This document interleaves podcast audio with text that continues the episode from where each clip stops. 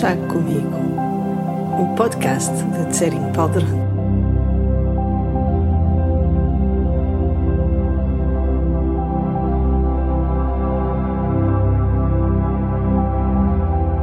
Quem me conhece sabe que gosto de uma boa chávena de chá e que gosto de falar das coisas que me apaixonam. Por isso pensei que, em torno de um chá virtual, podíamos falar da vida, da beleza, da ternura e do treino da nossa mente informalmente, como seres humanos que querem reconhecer-se Budas.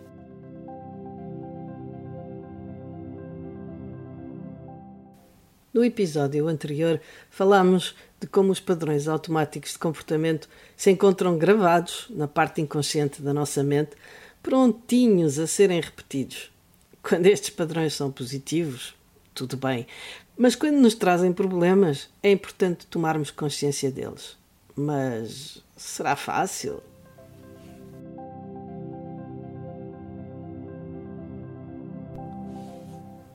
Não, fácil não é. Estes padrões são como os óculos através dos quais vemos o mundo.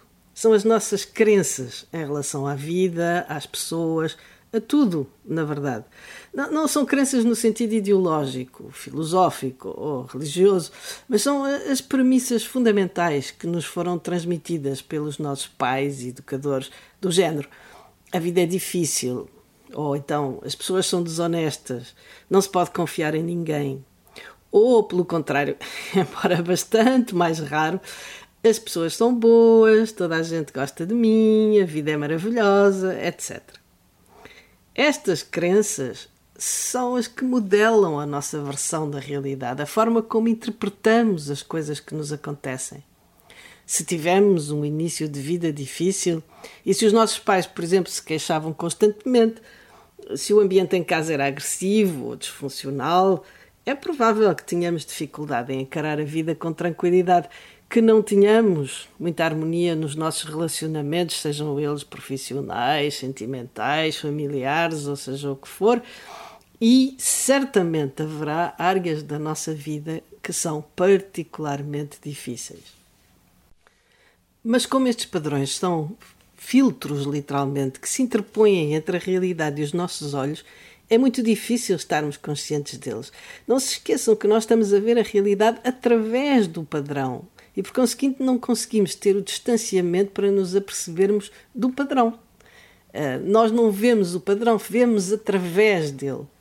E por isso é certamente muito mais fácil ver os outros reagirem excessivamente em algumas situações, uh, criando para si próprios muito sofrimento desnecessário. E nós vemos-los porque não temos os mesmos óculos e por conseguinte apercebemos-nos do excesso de drama que eles estão a colocar ou da interpretação que eles estão a dar a uma determinada situação ou a determinado uh, conjunto de factos, porque ela é diferente da nossa.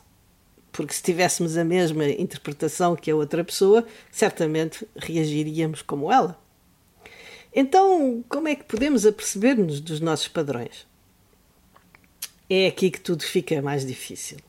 Na nossa perspectiva habitual, existem razões válidas para nos sentirmos como sentimos. A culpa é dos outros, das situações, da sociedade. Eh, todas as razões para nos sentirmos como sentimos se encontram fora de nós. Isto é a nossa perspectiva habitual. E por mais que lutemos, eh, às vezes a vida parece estar contra nós. Enquanto reagirmos desta forma e enquanto continuarmos a achar que somos vítimas de, de situações ou de, de, pessoas, da sociedade, etc., o nosso padrão automático sai sempre reforçado. Porque, em virtude da nossa interpretação da situação e da nossa reação a ela, vamos precipitar nos outros reações que confirmam o que já sabemos e entramos num ciclo vicioso. Agora deixe-me dar-lhe um exemplo da minha própria experiência. Como sabe, se me conhece minimamente, sabe que eu frequentemente dou palestras ou conferências ou workshops, etc. E normalmente, obviamente, em locais públicos e abertos, onde as pessoas entram e saem a qualquer momento da minha apresentação. Porém, houve uma vez, uh, talvez por eu estar mais cansada ou não sei exatamente a razão, Uh, houve uma vez que, em, que, em que eu notei que alguém no fundo da sala saiu antes de eu ter terminado a palestra. Isso é uma coisa certamente que acontece muitas vezes, mas que eu normalmente, à qual eu normalmente não dou uh, importância. Mas nesse dia, uh, quando a pessoa se levantou e saiu, alguma coisa dentro de mim achou que a pessoa estava a sair porque não estava a gostar ou não estava a entender, etc. E um, de uma maneira estúpida, mas cá está, overreaction, um, eu fiquei perturbada com isso. E no mesmo momento em que me apercebi da minha, da minha reação, um, algo em mim disse: Mas porquê é que estás a reagir assim? Não sabes se a pessoa está a sair porque, por exemplo, tem qualquer coisa para fazer de urgente ou, ou tem que uh, ir à casa de banho ou qualquer coisa assim no género. Não está necessariamente a sair por não estar a gostar. E, uh, e uma outra vozinha mais humorística, digamos, dentro de mim uh, disse: se calhar está a adorar e vai ligar a alguém para dizer, vai ligar à amiga para dizer tens que vir absolutamente de tarde porque está a ser fantástico, não é? As várias opções que se apresentaram a mim desmistificaram completamente a minha sensação de desconforto. Porque na verdade me apercebi que a sensação de desconforto não vinha de, do facto em si, da pessoa se levantar e sair, mas sim da minha interpretação de eu ter interpretado esse facto como sendo a prova de que a pessoa não estava a gostar, quando na realidade poderia até ser exatamente o oposto. Mas agora imagine, imagine que eu era uma pessoa particularmente reativa, que estava numa situação de grande, estava numa situação ou tinha um hábito de grande uh, insegurança que às vezes se manifesta de uma forma quase agressiva, não é? E que eu, do fundo da sala, interpelava a pessoa que estava a sair e dizia: Olha, desculpe, não sabe que é falta de educação sair antes do fim? Obviamente, a pessoa, por muito que estivesse a gostar, iria talvez sentir-se agredida, iria sentir-se desconfortável e provavelmente iria mal reagir. O que é que eu iria pensar então? Ao ver a reação negativa da pessoa, ia pensar: cá está, eu tinha razão. É, e é assim que o padrão sai reforçado.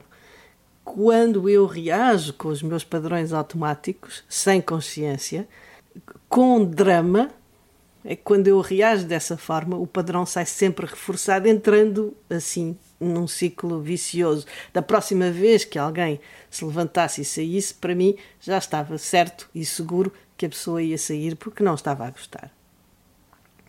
Então, para modificarmos este estado de coisas, e mesmo não sendo ainda capazes de reconhecer os nossos padrões, temos de prestar mais atenção às situações recorrentes e temos de escutar os outros acima de tudo, temos de começar a entender que aquilo que nós tomamos por verdade é apenas uma das infinitas versões possíveis, a nossa leitura pessoal, de um facto ou conjunto de factos que podem ser lidos de maneira muito, muito, muito diferente.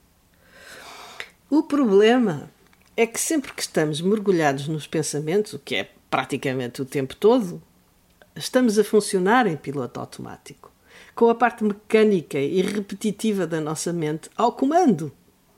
E isso leva a que estejamos inconscientes dos padrões que reproduzimos. Isso leva a que estejamos inconscientes dos óculos que temos postos. Os famosos lóbulos frontais, a escolha consciente de que falamos no primeira chávena de chá, só fica ativa quando nós estamos a prestar atenção presentes no instante, conscientes do que estamos a fazer, a dizer ou a pensar. E este é exatamente o tipo de atenção que a meditação treina. Uma cientista americana chamada Sarah Lazar, que é professora assistente da Escola Médica de Harvard, tem feito vários estudos. Ela, como muitas outras, muitos outros cientistas, não é, tem nos últimos anos têm feito muitos eh, estudos sobre os efeitos visíveis, mensuráveis da meditação nos meditadores experientes. E normalmente usam, claro, um grupo de controle de pessoas que receberam algumas instruções sobre meditação, mas que não têm o número de horas, às vezes alguns milhares de horas de meditação, como uh, o caso de, dos meditadores experientes que são uh, que servem de cobaias a esses estudos. E nos estudos que ela realizou e, e os resultados que ela, que ela fala e publicou, ela descobriu que os meditadores experientes têm inclusivamente mais matéria cinzenta no córtex frontal, que está associada com a memória de trabalho e a tomada de decisões conscientes. Portanto, se se lembra eh, do que falámos na nossa primeira chávena de chá, esta capacidade de decisão consciente, o sítio onde se realiza realmente uma aprendizagem, onde começa o embrião da possível mudança, é exatamente no córtex frontal, nos lóbulos frontais. E a, e a meditação tem como efeito fazer com que, ao fim de X tempo, obviamente, o treino da meditação tem como efeito fazer com que exista mais matéria cinzenta no córtex frontal. E agora, uma outra notícia que para mim me deixou bastante contente, uh, também uh, como resultado dos mesmos estudos, é esta conclusão interessante com a qual vos vou deixar hoje, que o nosso córtex uh, encolhe à medida que envelhecemos.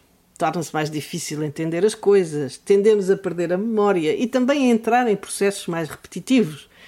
As pessoas, a partir de uma determinada idade, uh, apenas conseguem lembrar-se primeiro das coisas mais antigas, não é? E também uh, tendem a cair na, do, do, do, aspecto mais mecânico e habitual da sua mente. Perdem o interesse por as coisas novas, perdem o interesse pela aprendizagem e por aí fora. Mas tenho boas notícias para quem medita: é que uh, esta mesma senhora, Sarah Lazar, eh, descobriu que na região do córtex pré-frontal, os meditadores com 50 anos de idade apresentavam a mesma quantidade de matéria cinzenta que jovens de 25 anos. E como a idade está essencialmente na nossa mente, então isto quer dizer que a meditação é certamente uma fonte de juventude. Eu, pelo menos, estou convencida disso. Então, até breve. Até à próxima chávena de chá.